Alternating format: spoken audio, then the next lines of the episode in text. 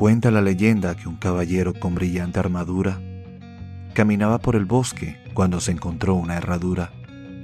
No era ni de oro ni de plata, pero era muy dura. La miró por todos lados y de pronto se puso muy oscura. Él no entendía qué fue lo que pasó.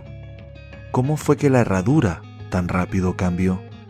Entonces escuchó una voz que con ronquido dijo, Soy una herradura mágica y me he perdido. El caballero dijo algo confundido, ¿Una herradura mágica que se ha perdido?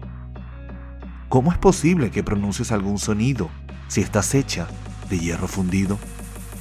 La herradura mágica le contó que pertenecía a un corcel muy hermoso, pero que en un momento de rabieta se olvidó de atarse con firmeza. El caballero dijo que enfadarse no era muy recomendable porque la rabia y la molestia no son buenas compañeras. Ella le dijo que sabía lo que decía, que fue un error molestarse tanto. Quería pedirle perdón a su caballo, también decirle lo mucho que lo quería. El caballero le dijo que su corcel la perdonaría, porque son buenos amigos y un amigo nunca olvidaría las cosas buenas que has hecho.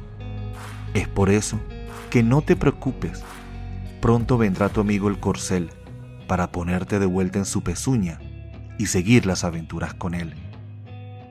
La herradura mágica sonrió. Su cara cambió.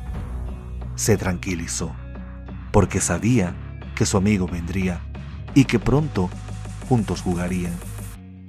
En ese momento, el corcel apareció, relinchando y brincando de felicidad, porque su amiga, la herradura, lo estaba esperando para seguir la amistad. Todo de repente terminó y en el momento aquel el caballero entonces comprendió que la amistad va más allá del deber, que los amigos son muestras del querer.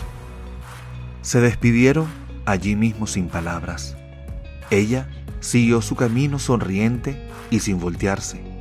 Él se quedó en silencio añorando a los amigos que le quisieron tanto. La herradura mágica de Jorge García.